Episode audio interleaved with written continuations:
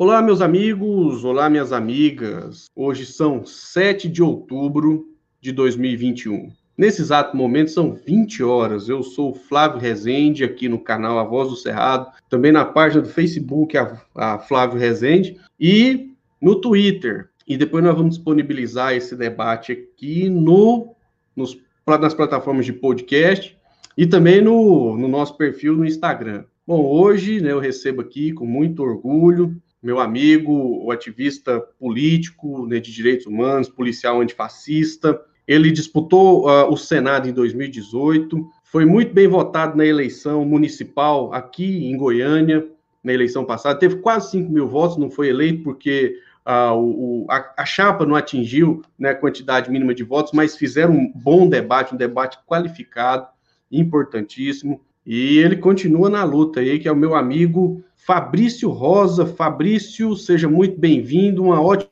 Boa noite, Flávio. Não sei se você consegue me ouvir bem. Para mim estava falhando um pouquinho. Eu não sei se é a minha internet, ou se é a sua internet, ou se é a nossa internet. Consegue me ver e me ouvir? E ouvindo, assim, ah, tá muito bom o som, né? Tá, a imagem tá boa, o som tá bom também aqui.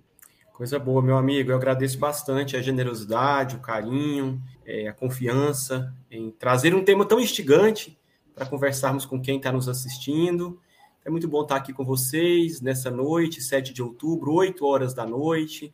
Daqui a pouco tem jogo da seleção brasileira. Enfim, estamos nesse cenário caótico, pandêmico, de crise econômica, e é muito bom estar aqui com você, falando sobre esperança num mundo melhor, falando sobre outro mundo possível que a gente pode construir, né, Flávio? Isso aí, Fabrício. E assim, esse mundo possível, ele inclusive dá assim até o, o tema, né, dessa nossa conversa de hoje, que é o discurso que vai derrubar o Bolsonaro. Nós temos essa necessidade, nesse momento crítico, né, de apresentar uma alternativa, não somente à pessoa do Bolsonaro, mas a esse é, sistema que ele representa, essa política econômica que está né, tá sendo implantada, que não tem a ver somente com o Bolsonaro, mas sim com esse conjunto de é, neoliberais que estão impondo ao povo um sacrifício muito grande, né, levando as pessoas à miséria, à fome, Fabrício, eu vou passar um vídeo muito curto aqui, que na realidade ele circulou nas redes sociais, que mostra o que foi aquele processo do golpe de 2016, que depois a Dilma colocou o Temer no governo, na presidência, e acabou colocando o Bolsonaro, infelizmente, na presidência da República. Eu vou passar e aí depois eu quero ouvir a sua opinião sobre esse vídeo que eu vou rodar aqui agora.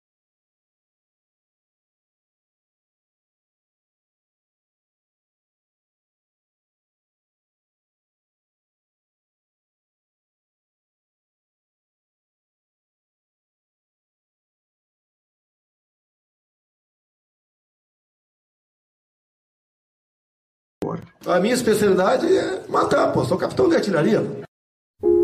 Estamos a um passo da concretização de um verdadeiro golpe de Estado.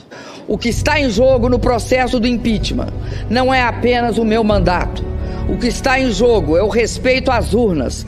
Teremos voto impresso em 22.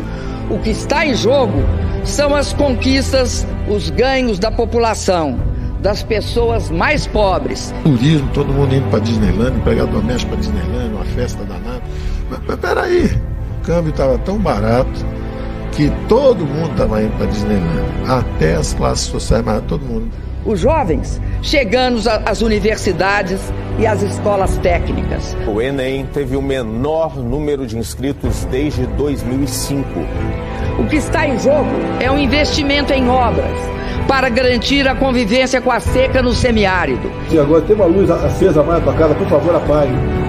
Se puder tomar um banho frio, é muito mais saudável. Ajude o Brasil. O que está em jogo é a conquista da estabilidade que busca o controle da inflação. O Brasil teve a inflação mais alta em 21 anos. Conquistas importantes para as mulheres, os negros e as populações LGBT estarão comprometidas pela submissão a princípio ultraconservadores. Uma cara de homossexual terrível, mas nem, nem por isso te acusa homossexual. Confesso a vossas excelências que a traição, as agressões verbais e a violência do preconceito me assombraram. É, o senhor acha que a presidente Dilma termina o mandato dela em 2018? Eu espero que acabe hoje, infartada ou com câncer, de qualquer maneira. Não luto pelo meu mandato ou por apego ao poder. Luto pelo povo do meu país, pelo seu bem-estar. Não come água, come feijão. Mas quando alguém invadir tua casa, tu dá tiro de feijão nele. É, lutei por uma sociedade onde não houvesse miséria ou excluídos. É que o Brasil está quebrado, chefe. Eu não consigo fazer nada. Quem acredita, luta. A minha especialidade é matar, pô. Sou capitão de artilharia. Vai comprar vacina, vai falando aqui na casa da tua mãe. Todos nós seremos julgados pela história. Fabrício, esse vídeo circulou, né? Talvez você até tenha recebido ele. O que, que você achou? Flávio, eu fiquei profundamente entristecido. Eu recebi esse vídeo hoje pela manhã, queria ter postado nas redes sociais, mas a vida tem sido cada dia mais tumultuada. Eu acho que você também trabalha com ação social, é, a gente tem sido cada dia mais demandado com pessoas que uhum. estão passando fome, pedindo cesta básica. Enfim, é, é de uma tristeza profunda tudo isso que fizeram com o nosso país a fala da Dilma, uma fala tocante, porque se trata de uma mulher honesta, forte, corajosa, legitimamente eleita e que foi retirada em um, em um ato violento que não seguia o figurino constitucional, porque não cometeu um crime de responsabilidade. Criaram uma, uma falácia argumentativa, as chamadas pedaladas fiscais. Portanto, é, o que aconteceu foi um golpe e o que nós vivemos hoje é um, um, momento filho, um filhote desse golpe. Mas a fala dela também é uma fala de esperança, porque ela fala que quem acredita, luta. E eu acho que nós dois somos dois cidadãos goianos que acreditamos que a população brasileira é, é diferente disso que está aí e que ela merece um outro lugar, que não seja um lugar marcado por um dólar de seis reais, a alimentação tão cara, a carne, o feijão, o café vai subir hoje estava uhum. vendo na, na internet, enfim, combustível baseado em um parâmetro internacional, a, o chamado preço de paridade de importação, que faz com que esteja tão alto que dizem que vai chegar a 10 reais no final do ano o preço da gasolina, enfim, os índices de aluguel 20, 30% ao ano, mais de 70 milhões de pessoas endividadas, então é, eu acho que é preciso também ter esperança é, para a gente reverter todo esse processo. O bolsonarismo é um movimento político muito forte, um movimento de massas, que tem uma capacidade incomum de instrumentalizar alguns ressentimentos de, de, da gestão do PT, é, de, de, instrumentalizar esses ressentimentos coletivos e trazer um desejo que se quer antissistêmico, que se diz contra o sistema. Então, nós temos que ter inteligência, perspicácia, sabedoria, paciência para enfrentar esse movimento de massas que é o bolsonarismo. Você falou uma coisa certa. É, a verdade é essa. Infelizmente é um movimento de massas. Mas é um pessoal também, eles têm um discurso antissistema, e é verdade, eles são antissistema mesmo, tanto é que eles defendem até fechamento do Supremo Tribunal Federal. Né, dá um, mandar um abraço aqui para o Bruno Borges, né, mandou aqui um, um recado para você, Fabrício. É, e, e, o que, que acontece? Mas eles não têm é, uma narrativa pró-melhoria de vida da população. Então, o pessoal carregado de rancor, de ódio, de ressentimento. Não são todos os eleitores Bolsonaro que são assim. E aí, assim, a gente estava conversando, você falou, Fabrício, sobre um projeto, né? Que até vai ajudar a quebrar esse clima. Aliás, eu acho que esse clima de ódio já está começando a ser quebrado no Brasil, né? Esse sofrimento, a, a tristeza das pessoas, a decepção das pessoas com o que aconteceu no país, eles esperavam que a economia iria melhorar, que a vida iria melhorar, e a vida acabou, infelizmente, piorando. E uma das coisas que pode ajudar a aliviar nesses momentos difíceis, além da ação filantrópica, ou seja, comida para quem está passando fome, é, agasalho para quem está sentindo frio, apesar do calor insuportável que nós estamos vivendo, mas uma das coisas que pode ajudar neste momento é a cultura. Aí você está com um projeto de levar a cultura itinerante aí em vários pontos, né, de Goiânia e do estado de Goiás. Fala um pouquinho para a gente aí desse projeto. Ô, Flávio, fico satisfeito de você falar do projeto. Ele se chama Esperança sobre Rodas, então eu peço hum. que você que está nos assistindo é, curta e compartilhe, participe do Instagram, YouTube, Facebook do nosso projeto e nós escolhemos esse nome justamente porque nós acreditamos que é preciso devolver a esperança para o nosso povo. Nós temos que ter o direito de sonhar e sonhar coletivamente. com os valores da solidariedade, da generosidade, porque nós queremos construir políticas públicas nesse sentido, e não políticas públicas individualistas, neoliberais, narcisistas, como são as do governo Bolsonaro. Então, esse projeto ele vai falar de direitos, de direitos das mulheres, de direitos das crianças. Você sabe que eu trabalho há muito tempo com crianças e adolescentes, de direitos humanos de, de maneira geral, da população em situação de rua, enfim. Mas por meio da cultura. Então, nós vamos visitar 40 cidades aqui em Goiás. Nós compramos um motorhome e nesse motorhome a gente vai apresentar um, um, cinema em praças públicas, especialmente em cidades que não têm cinema, convidando a população para assistir um documentário, um filme, depois fazer uma roda de conversa sobre esse documentário. Ali também terá sarau de poesia, é, é, vamos convidar artistas locais para se apresentarem. Então, é por meio da música, da cultura, tentando desenvolver esse projeto. É importante assim que a música, a cultura, ela também acaba indo para ação política, para consciência política, né? É, Fabrício, você falou agora há pouco sobre Paulo Guedes, né? Sobre dólar. Tem uma fra... tem um, um, meme aqui que o, o, é, é o, deputado federal Bom Gás do PT lá do de Santa Santa Catarina, não, Rio Grande do Sul.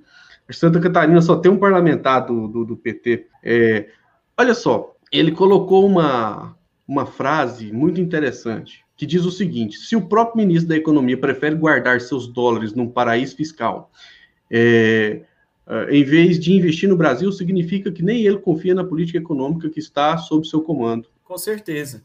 A gente vive uma situação absolutamente grave. Eu não sei se a população brasileira está dando a devida importância para essa questão, talvez até por desconhecer os meandros da economia, por desconhecer o sistema das, da bolsa de valores, o capitalismo financiarizado. Então, assim, até por desconhecer tudo isso, a população às vezes não dá essa importância. Mas isso é profundamente grave. Um ministro da economia lucrar com a alta do dólar. Uhum. Isso é profundamente grave. O cara tem, tem dinheiro investido em paraísos fiscais é, não sei se quem está nos assistindo sabe, mas 20% é, do PIB brasileiro está em paraísos fiscais. Delaware, Ilhas Caimã, na Suíça, está em paraísos fiscais. Então as pessoas elas retiram dinheiro daqui para não pagar os tributos, e é com os tributos que a gente constrói rua, hospital, creche, escola. As pessoas retiram os dinheiros aqui, mandam para paraísos fiscais e é isso que esse cara está fazendo e ainda lucrando com, com a alta do dólar. Pois é, ele já ganhou, Fabrício, mais de 14 milhões. Hoje, por exemplo, que o dólar subiu um pouquinho, então ele ganhou hoje, ele ganhou ontem, ele ganhou antes de ontem, e ele vive defendendo o câmbio mais caro, ou seja, câmbio, a, a alta do dólar. E aí o que, que acontece? Enquanto ele defende isso, essa alta do dólar faz com que os preços aumentem, ou seja, faz a inflação se descontrolar. E aí a, a, a consequência é gravíssima. Tanto é que, olha só, vou compartilhar aqui uma matéria assim, ela é de extrema tristeza, Fabrício, mas a gente tem que começar é, a colocar isso no debate político, porque a gente tem que discutir isso aí. Olha só, essa matéria do UOL aqui, ó, olha só. Procon de Santa Catarina orienta que ossos de boi sejam doados e não vendidos. Olha, a gente está vivendo um fenômeno tão esquisito e para vender os restos, as sobras, aquilo que iria para o lixo. Exatamente. A gente assistiu semana passada a Ana Maria Braga ensinando as pessoas a fazerem receita com pé de galinha. E quando era na época da esquerda no poder, ela ia com colares de tomate, porque o tomate teve alta, ela sempre se manifestava é, de alguma forma contra o governo que é, melhorou a qualidade de vida da população brasileira sem nenhuma dúvida. Então, a gente, é, o que a gente não pode fazer é normalizar essa situação, normalizar o fato das pessoas estarem em filas de ossos.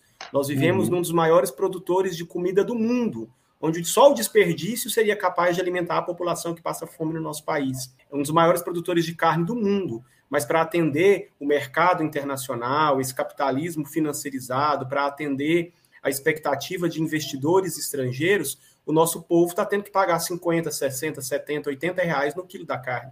E, e, assim, é tão, é tão esquisito, porque o Brasil é um dos maiores produtores de alimentos do mundo. Aí veio o governo Temer, né, aquele governo golpista, e acabou com os estoques reguladores, que é o que garantia uma certa segurança alimentar no país. E aí a consequência ela foi imediata. A fome voltou e voltou com tudo. E para você ter uma ideia, Hoje nós estamos com o menor consumo de carne vermelha dos últimos 26 anos.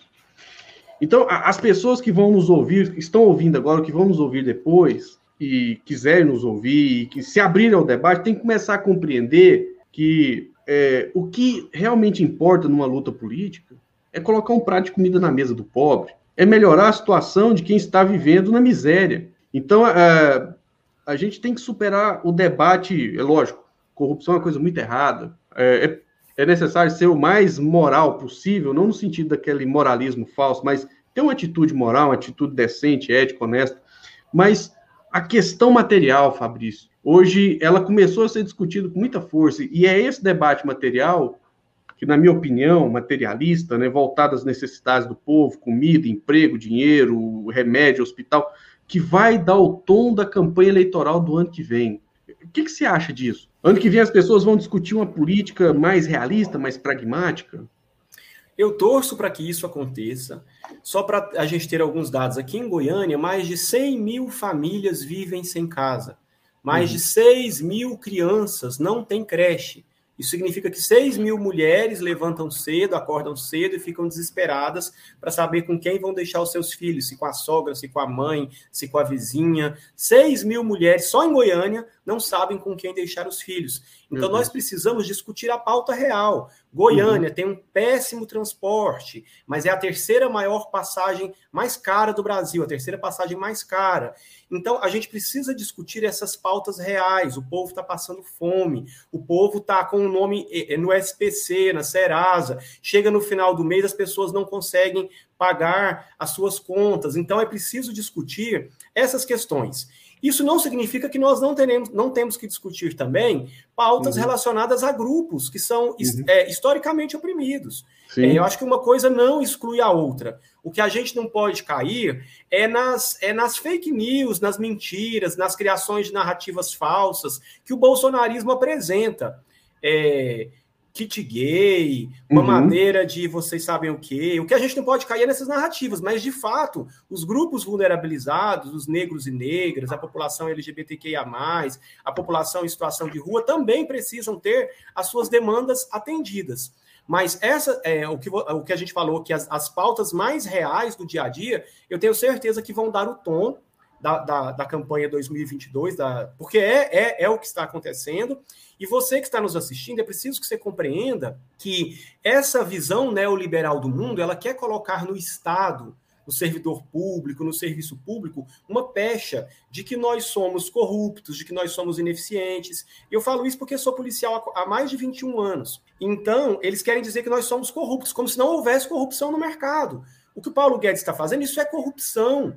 Quando um cara de um grande estabelecimento, de uma grande empresa, não paga os direitos trabalhistas do seu funcionário, ele está roubando esse dinheiro. Isso é corrupção. Quando ele faz propaganda enganosa, é corrupção. Quando ele diminui o tamanho do produto e não informa as pessoas, quando ele vende produto vencido, tudo isso é corrupção. Quando ele envia dinheiro para os paraísos fiscais, isso é corrupção.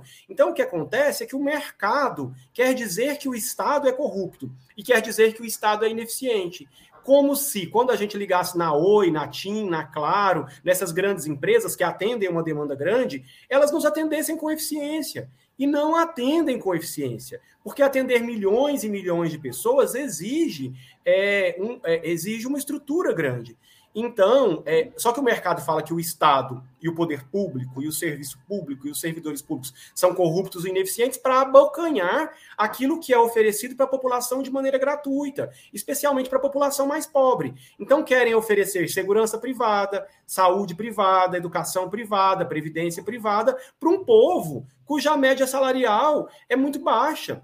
Nós estamos num país que, segundo a última PNAD, é, 104 milhões de brasileiros recebem até 450 reais por mês. Então, o mercado o tempo todo quer dizer que o Estado não presta, o Estado é corrupto, o Estado é ineficiente para abocanhar isso que o Estado presta para a população. Então, esse mínimo colchão de bem-estar social que a gente garantiu é que o bolsonarismo quer, quer, quer destruir.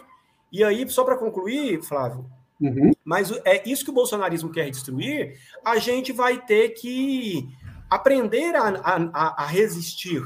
E aí a sua, a sua, o seu convite da sua da nossa, do nosso bate-papo, como enfrentar o discurso bolsonarista, eu acho que nós temos que, primeiro, dar exemplo. Eu, é, acho que a esquerda tem que dar exemplo, as cobranças sobre nós são muito maiores. São muito maiores. E não estou dizendo que a gente tem que ter uma vida franciscana, que a gente tem que passar fome, que ninguém aqui fez voto de, de pobreza. Mas, uhum. é, mas a gente tem que ser trabalhador, a gente tem que ser mais honesto que a média, a gente tem que ter, tentar ter mais simplicidade e, ao mesmo tempo, agir com alegria, com bom humor. Tem que estudar, sim, porque a incompreensão e a desinformação subiu ao palco, então a gente tem que tentar compreender a realidade de maneira mais, mais ampliada e ser propositivo. E aí vamos ter que ter uma capacidade de dialogar muito grande com as nossas famílias, com os nossos vizinhos. Para usar um termo do Pantaleão, nós vamos ter que ter uma paciência revolucionária. Isso. Vamos ter que exercitar a generosidade, mostrar que o nosso projeto de país, de vida e de mundo é muito superior a esse outro projeto que é individualista e violento. É, você falou uma coisa certa, né? Nós temos que ter equilíbrio e apresentar o nosso projeto. E não somente apresentar, como participar também. Aqui, ó, apareceu aqui, ó. Olha só, é, MSM Brasil, no mercadinho, o quilo de osso. Olha só, é, tem aqui também, né, Joseli, garoto não tem opinião de ser verdadeiro. Não entendi isso aí não, viu? Mas o, o que, que acontece? Estão é, vendendo osso. Disseram que a esquerda era a coisa mais é, ineficiente que existia. Mas é, é nesse período de 13 anos que a esquerda esteve no governo, com todas as falhas e as oportunidades de melhoria, mas uma das conquistas importantes foi tirar o Brasil do mapa da fome. Outra conquista é que nós tivemos por um período muito curto, um momento de pleno emprego. E, e aí também é importante é, ressaltar essa situação de que nós somos muito mais cobrados do que o pessoal da direita. Olha só o que aconteceu com o Paulo Guedes, né? Ele ganhou 14 milhões de reais, mais de 14 milhões, com a desgraça do povo brasileiro, com o descontrole da inflação e a grande imprensa negócio. Até porque também uma parte dos proprietários dos grandes veículos de comunicação tem esse hábito de tirar o dinheiro do Brasil e mandar para fora. É, é, além deles não confiarem no nosso país, eles não querem investir aqui. Eles não acreditam na nossa nação. E é isso que a gente tem que mostrar. E outro detalhe, é, nós vamos ter que investir muito na comunicação, apesar de todas as dificuldades que a gente tem, para mostrar que essa história do kit gay sempre foi uma mentira, que é, aquilo que se falava dos filhos do Lula sempre foi uma mentira. Chegaram a dizer, por exemplo, que se o PT ganhasse a eleição, ele, é, o Lula iria fechar igrejas. O que, que aconteceu foi que as igrejas tiveram ganhos extraordinários no governo do PT. Inclusive, Fabrício, tem um, um estudo da FAPESP que mostra que o crescimento das igrejas neopentecostais, pregadores da teologia da prosperidade, se deu justamente no governo do Lula, porque as pessoas passaram a prosperar. Agora eles estão enfrentando uma crise. Aliás, as igrejas evangélicas estão, nesse momento, em conflito, em confronto interno, porque muitos evangélicos respeitam a comunidade LGBTQIA, muitos evangélicos entendem que a esquerda está na disputa política para melhorar a vida deles, e inclusive nas últimas pesquisas está mostrando quase que um empate entre o Lula e o Bolsonaro na disputa eleitoral do ano que vem, nesse segmento aí é, dos evangélicos. E então é, é isso, né, Fabrício? Não ser franciscano mas fazer a coisa certa e mostrar para a população que é, nós precisamos do Estado necessário. Você tocou num ponto fundamental. Empresas privadas também prestam péssimos serviços. Vejo o caso, por exemplo, da Prevent Senior, utilizando pessoas de cobaia. Então, é uma coisa bem monstruosa. Eu confesso que eu não consegui me aprofundar naquilo. E aí a gente tem esse debate aí do fortalecimento do SUS. Você é policial, policial antifascista. Fabrício, é, é complicado tocar nesses temas aí.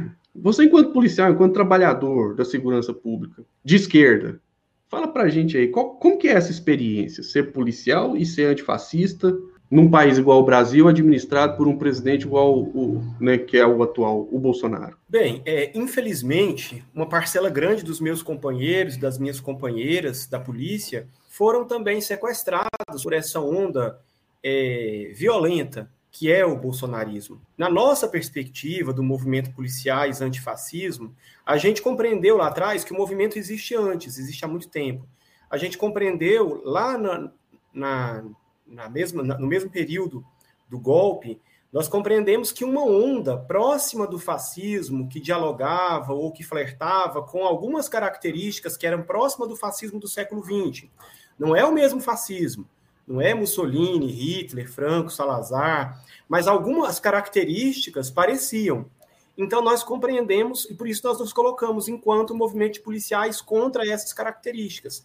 Por quê? Porque essas características elas acabam por acreditar no punitivismo. O que, que é isso? Esvazia-se as políticas públicas de moradia, de cultura, de educação, e acredita-se que a polícia vai resolver os problemas. Acredita-se que as armas vão resolver os problemas. Uhum. Acredita-se que um líder que tem um carisma elevado vai resolver os problemas. Então, é, tudo isso embalado por uma grave, grave crise econômica, que é próximo do que acontecia lá na, na, na Itália, na Alemanha, da, dos, dos, fascismos tradicionais, tudo isso embalado por, um, por políticas autoritárias, pelo medo da diferença, pelo medo dos migrantes, pelo medo dos LGBTQIA. Então, existiam características muito próximas. Então, a gente é um grupo de policiais que se enxerga como trabalhadores e fala o seguinte: olha, não, nós não queremos esse tipo de polícia aí. A polícia não vai resolver problemas estruturais que são derivados da desigualdade social do nosso país. Nós acreditamos que nós somos trabalhadores, que temos que garantir segurança para a população, que temos que elucidar os crimes, especialmente os crimes graves do nosso país, mas é, nós queremos denunciar a desigualdade social, nós queremos denunciar é, o esvaziamento das políticas de moradia, de educação, de cultura. Então, o movimento basicamente é isso: é um movimento de policiais que se enxergam trabalhadores. Uhum. Nós não nos enxergamos guerreiros, que estamos numa guerra, porque essa noção de guerra ela depõe contra os pobres, porque a guerra é contra os extremamente pobres, como os pretos, contra os pe pretos periféricos, e mata pessoas pobres e mata também policiais. Então, não, a gente não se considera um guerreiro, a gente se considera um trabalhador que deve ser respeitado, que deve ter direitos, que deve ter deveres, porque tem prerrogativas diferenciadas, mas que não quer ser o desaguadouro da ausência de políticas públicas que esse governo é, que esse governo propõe. Então, é um movimento formado por centenas de policiais civis, militares, rodoviários federais, guardas municipais, policiais penais, enfim. Nós estamos no Brasil todo, alguns são filiados a partidos políticos, outros não, mas são policiais que denunciam é, a, vou usar um termo difícil, mas a instrumentalização da polícia pelas elites. É, são hum. policiais que não querem concordar com, com a desigualdade, que acha que nós temos que enfrentar a desigualdade social e que os, os problemas de criminalidade também derivam da profunda desigualdade social do nosso país. Pois é. Fabrício, vamos entrar num assunto aqui, que é assim, a importância do sistema único de saúde. Estava ameaçado, é bom lembrar o seguinte, né? Pessoal tá, algo vai crescer, tomara que não cresça, da tal da terceira via. É, até pouco tempo, o ex-ministro da Saúde do Bolsonaro, bolsonarista, eleitor do Bolsonaro, aquele eleitor que estava do lado do Bolsonaro antes do Bolsonaro ter chances de ganhar, que é o Henrique Mandetta, passou de um sujeito privatista que queria destruir o SUS para alguém que se faz de defensor do SUS, porque ele não é, nunca foi e nunca será. Então, assim, ainda bem né, que a esquerda brasileira, que está no jogo político para valer, entendeu que não dá para ter nenhum tipo de diálogo com esse. Não é ser sectário, é ser realista. Não dá para dialogar com Mandetta. Nem com Mandetta, nem com João Dória, nem com o pessoal do MBL, aqueles fascistas, é, que eles atacaram. Eles é que abriram o caminho para o bolsonarismo. Eu até acredito, Fabrício, que o MBL fez muito mais coisas é, é, é, violentas contra a esquerda do que o próprio bolsonarismo, do que os próprios bolsonaristas. Eles, é, eles é, perseguiram professores, tentaram é, entrar em violência, em confronto físico com pessoas que, estudantes estavam ocupando escolas na época, foram os idealizadores do tal do movimento Escola Sem Partido, uma das coisas mais fascistas que já tentaram fazer nesse país. Então não dá para falar em terceira via. Só que o Henrique Mandetta agora se faz de defensor do SUS. Então é preciso denunciar. E é preciso também começar a discutir a importância do SUS por causa disso, olha só.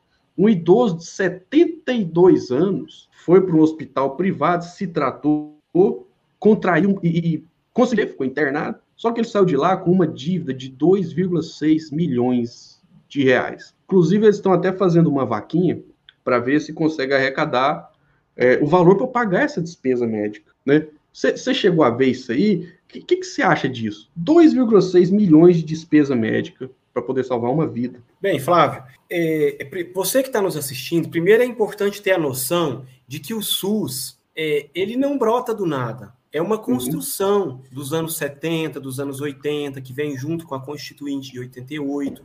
O Sistema Único de Saúde é o maior patrimônio do povo brasileiro. O maior patrimônio, o maior, aquilo de mais importante que a gente já construiu não é o Serra Dourado, o Maracanã, a Itaipu, as rodovias, não é. O maior patrimônio do povo brasileiro é o SUS. Todo mundo que tem um, um, um familiar que está doente, especialmente que está com alguma doença grave, quer ser socorrido.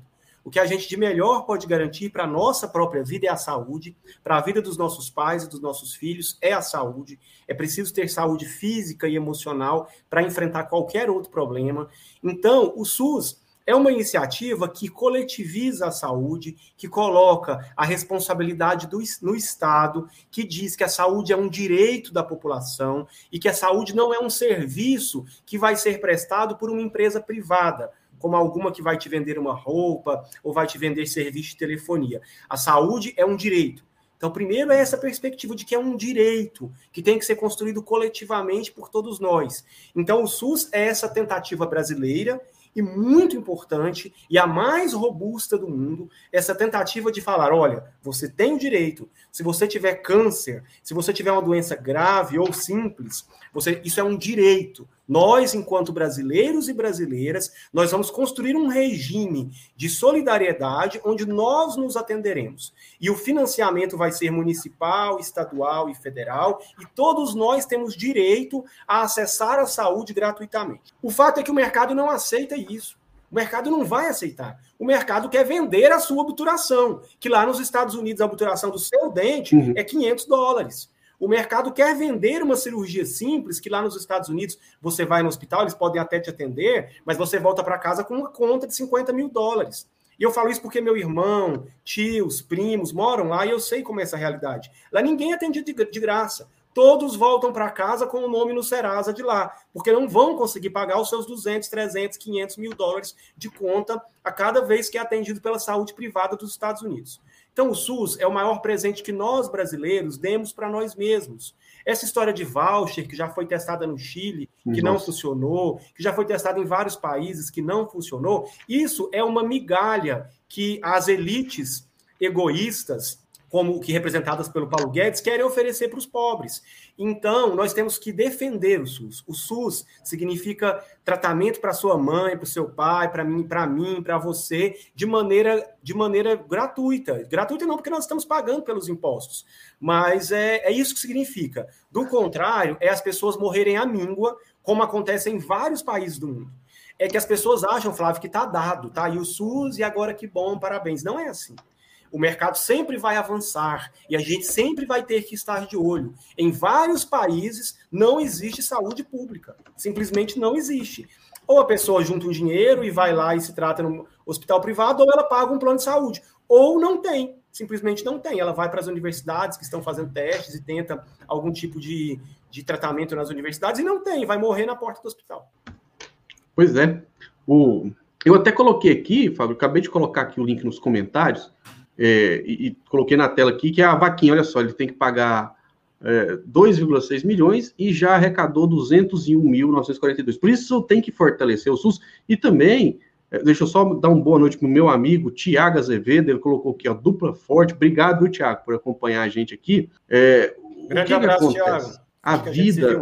Opa, que coisa boa. A vida não pode ter custo. Aliás, essa história de corte de gasto. Você anda pela cidade, anda por Goiânia, Vamos falar aqui da nossa cidade, da, da, da, capital do estado de Goiás, cidade maravilhosa, boa. A sensação que dá, Fabrício, é que ela é uma cidade deteriorada, desbotada, porque em alguns locais as praças têm até algum cuidado. Ali no setor Coimbra, lá no, no, no Alphaville, naquela região do Alphaville, Alto da Glória, algumas partes do setor sul mas assim, até em avenidas comerciais que a gente vê são comércios fechados, é, abandonados e uma situação muito caótica em praças das, né, periferias, locais poderiam ser ali escolas de iniciação esportiva, é, centros comunitários, tudo é, abandonado. Então, essa política neoliberal, ela produz muita pobreza, muita miséria, essa religião de corte de gastos. Tem que ter responsabilidade com os gastos públicos? Tem, mas esse exagero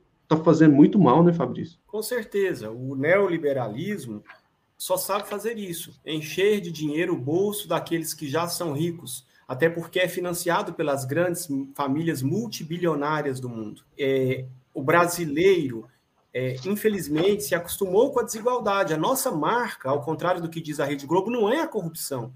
A nossa marca é a, o, vergonho, o, no, o nosso vergonhoso costume com a desigualdade social. A desigualdade social, que é a nossa marca, é milhões e milhões de pessoas famintas, desempregadas, que perderam o desejo até de procurar emprego, é, essa é a marca. Enquanto existe um, um, um, pouquinho de gente nos seus condomínios fechados, com seus jatinhos, com seus iates, que vão para a Europa, que só sabem falar de restaurantes caros, que só sabem falar de viagens internacionais e que nada conhecem da, da, da beleza do povo brasileiro, da cultura do povo brasileiro, da grandiosidade do povo brasileiro. Então, a nossa marca é um, um amontoado de gente que vive nos seus maristas, buenos da vida e condomínios fechados e um bolsão de pobreza que ainda não, não se viu, não teve o direito de se conhecer a si mesmo, de conhecer o seu, seu próprio país, de se politizar e de lutar pelos seus direitos. E Goiânia é um símbolo maior disso. Uhum. Goiânia já foi considerada a cidade mais desigual da América Latina, pouco tempo atrás. Goiânia, nós temos aqui os nossos agricultores, os nossos latifundiários, é, multimilionários, que inclusive mandam parte dos seus recursos também para paraísos fiscais, também é. se trata de recursos internacionalizados, e nós temos milhares e milhares e milhões, talvez, de pessoas que, que não têm acesso a nada. Olha, é, Fabrício, é, não sei se você viu, mas é, deixa eu abrir aqui essa matéria do está publicada no UOL, foi publicada em todos os veículos de imprensa também. Olha só, Bolsonaro veta distribuição gratuita de absorventes higiênicos, ou seja, né, é, dada essa situação de pobreza, miséria, as mulheres menstruam e muitas não têm condições, falando de, da desigualdade social, de comprar um absorvente. É uma situação de extrema miséria e, e, e é assim, foi um ato de muita crueldade. Né? Esse projeto ele é da deputada Marília Reis, que, observando, né, ela é do PT de Pernambuco, ao ver a situação né, tão caótica de muitas mulheres, resolveu fazer o que é o correto, né? Colocar o Estado para ajudar as pessoas vulneráveis.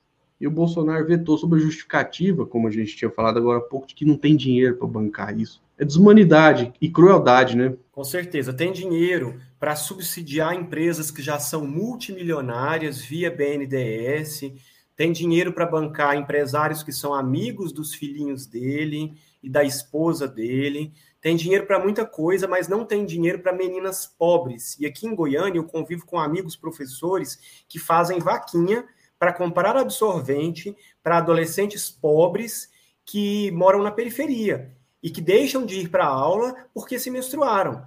Essa é uma realidade de países extremamente pobres. Eu convido vocês a assistirem a um documentário Absorvendo o Tabu, Está na Netflix. Uhum. Absorvendo Tabu é um, um homem e algumas mulheres que montaram uma fábrica de absorventes porque uma parcela enorme das adolescentes indianas deixavam uhum. de ir para a escola por causa disso. Em alguns países da África, o índice chega a 60% de adolescentes, meninas que abandonam a escola, que não vão para a escola porque estão menstruadas. E aqui em, em, em no Brasil, devido ao nosso processo de empobrecimento, porque a população está cada dia mais pobre, a gente está convivendo cada dia mais com isso.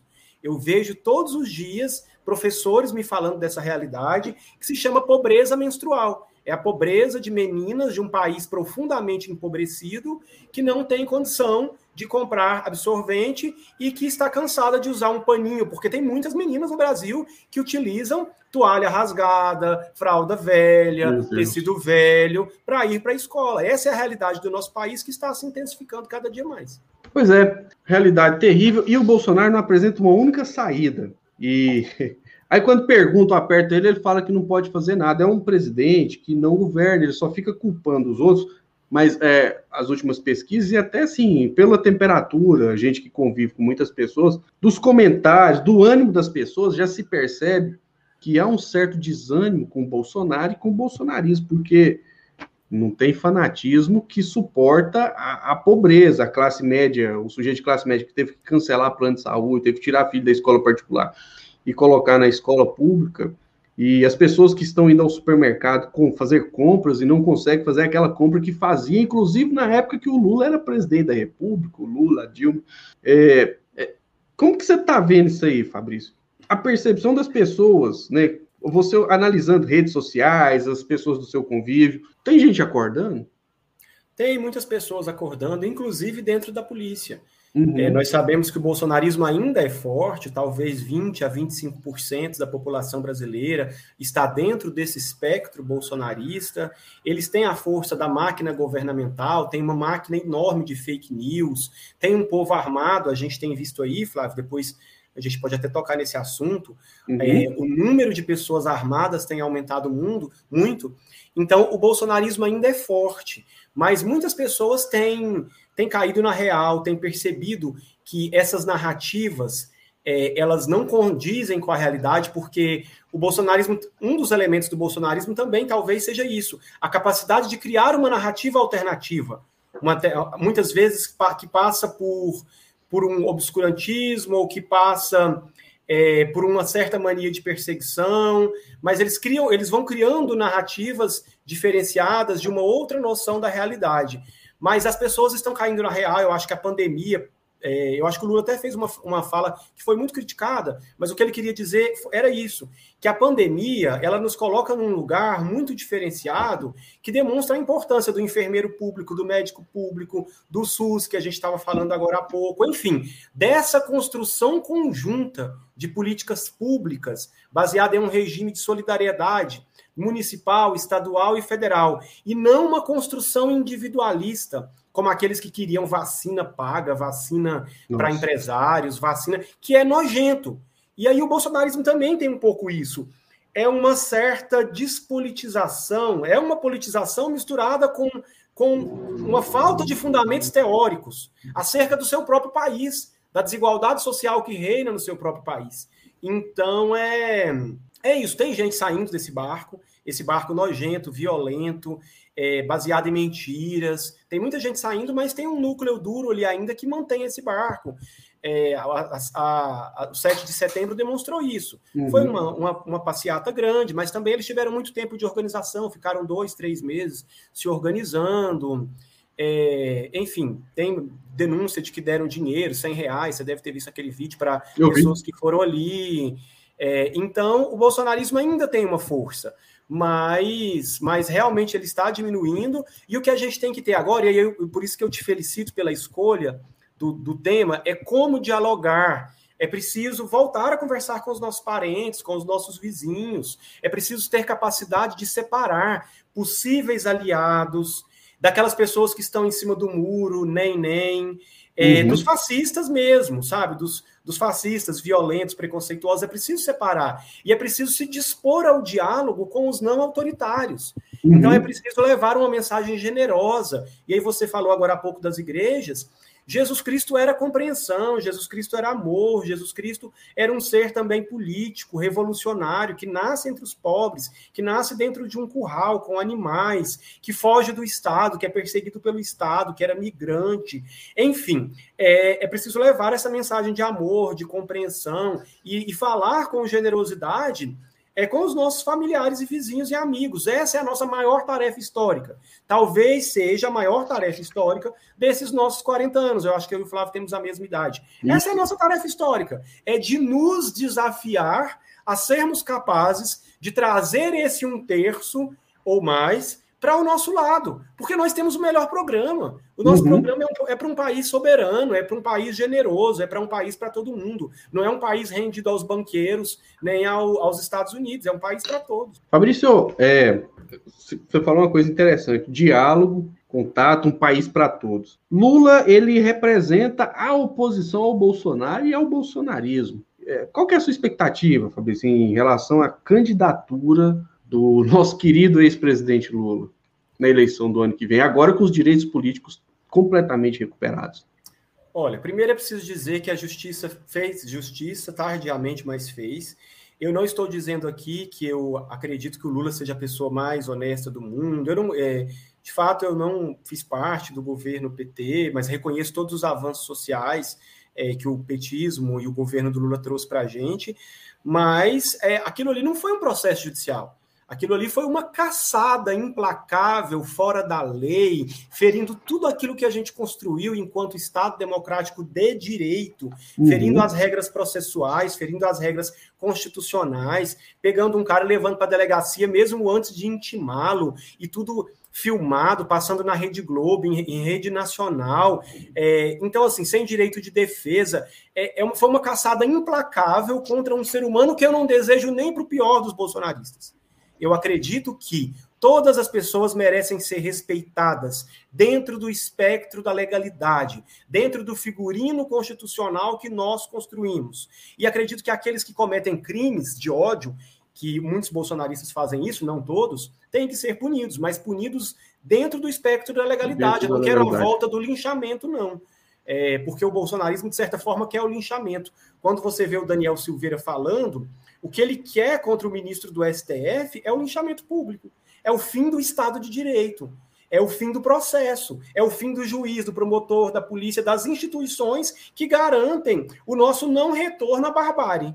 Mas voltando à sua pergunta, é, eu, enfim, você sabe, eu sou do PSOL, os que estão nos uhum. assistindo uhum. sabem. No PSOL a gente tem tido uma discussão profunda sobre isso. É, o pessoal não se definiu no sentido de lançar uma candidatura. O que nós definimos nesse momento é que nós não temos uma pré-candidatura, porque nós entendemos que a tarefa histórica nesse momento é enfrentar o bolsonarismo, que é tudo isso que a gente falou aqui, é o autoritarismo, é a violência, é a belicosidade, é o ultraneoliberalismo, é a burrice que subiu ao palco junto com é a burrice armada de metralhadora, minha, no meu ponto de vista. Enfim, a nossa tarefa histórica é unir essa frente ampla pela democracia e essa frente é, uhum. de esquerda para, de fato, devolver os direitos é, para a nossa população de moradia, de saúde e, de fato, construir políticas públicas que deem vida e que devolvam sonho para as pessoas.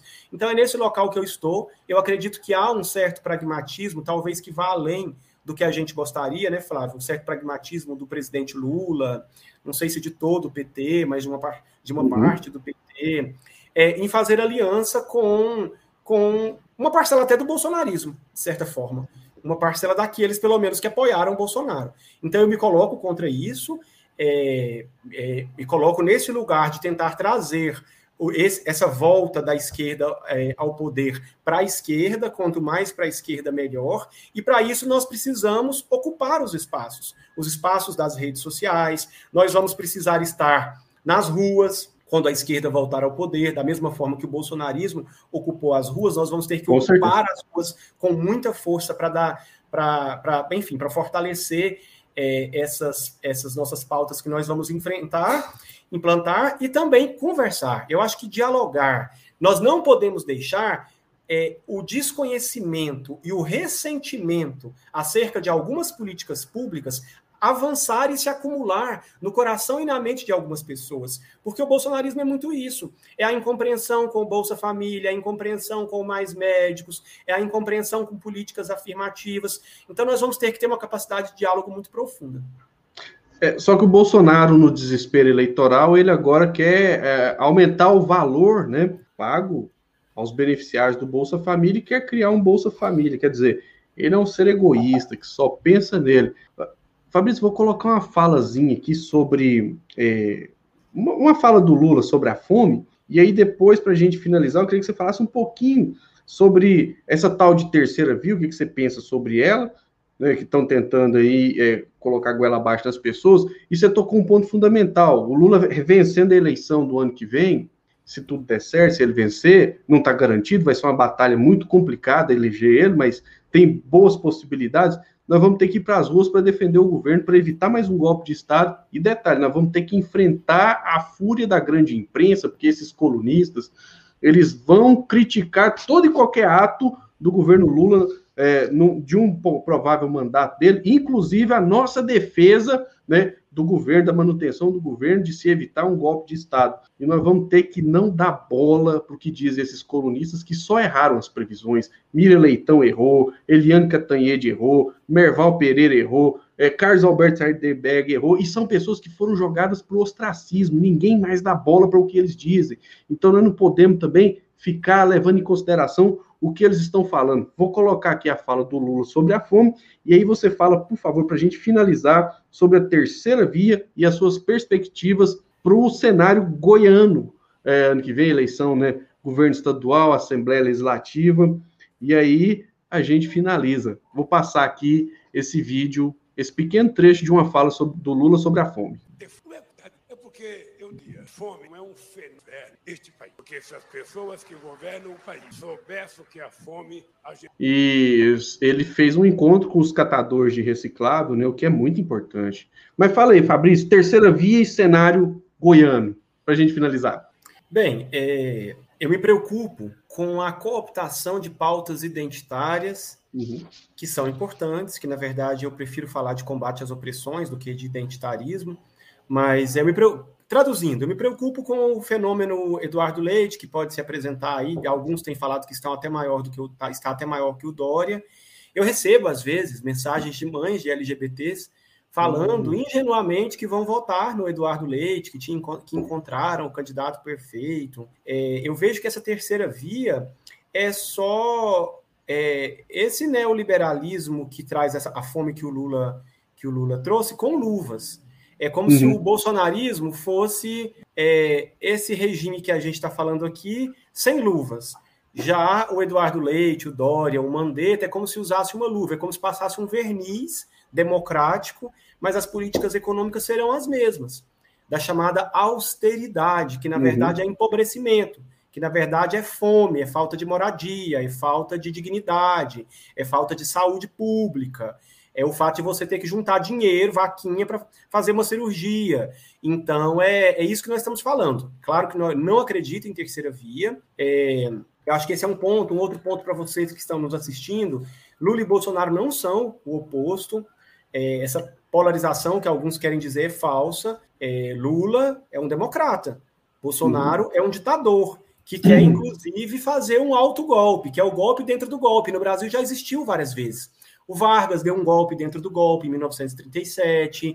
O Jânio Quadros tentou dar um golpe dentro do golpe. Quando ele saiu, depois achou que ia voltar aclamado pelo povo. Se tivesse voltado, teria voltado muito mais autoritário. Era um golpe dentro do golpe. O Pedro Aleixo, que era para ter assumido, é, que era um civil, que era para ter assumido quando, quando o Arthur da Costa Silva ficou do, doente. Ele não assumiu, não deixaram ele assumir durante a ditadura. Foi um golpe dentro do golpe. Depois dele, eu acho que veio o Médici. Enfim, eu sei que veio, veio ali um, um triunvirato de generais é, e depois eu acho que o Médici. Mas, enfim, golpes dentro do golpe existem, dentro, existe no Brasil. E o bolsonarismo tenta preparar um regime de golpe, vai produzindo esse lugar do golpe. Ele não acontece de uma vez só, ele vai sendo produzido todos os dias. Então, é, é preciso tomar cuidado. Lula e Bolsonaro não são oposto. É, e agora, para finalizar. Não, não são semelhantes, né? Ah, desculpa, é, não são semelhantes. não são semelhantes, é. Enfim, e para finalizar, é, você pergunta aqui de Goiás. Nós temos um coronel autoritário, é, um baita privilegiado, que nunca soube o que é a fome, que nunca soube o que é a necessidade do povo do seu estado, que nunca soube o que é andar de ônibus e que nem convive com essas pessoas. É um cara, um, um, um fazendeiro muito rico, de uma ascendência autoritária, é, e faz uma política autoritária, autoritária inclusive na forma de falar, é, na forma de conduzir a sua gestão. É, nós temos esse caboclo aí contra um outro que está insurgido, Gustavo Mendanha, que tenta se colocar no centro, não sabe se vai entrar no Podemos ou se vai entrar no Republicanos.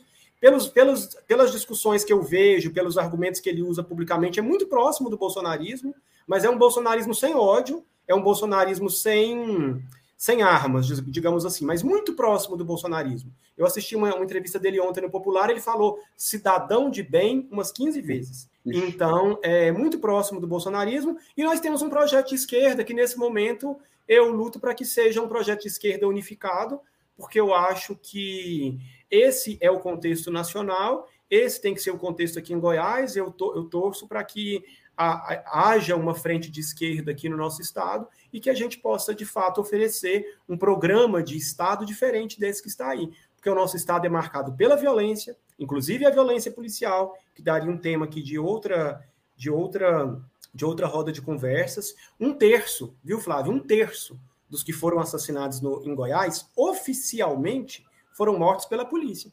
A, polícia, a Secretaria de Segurança Pública de Goiás ficou seis anos sem divulgar os dados.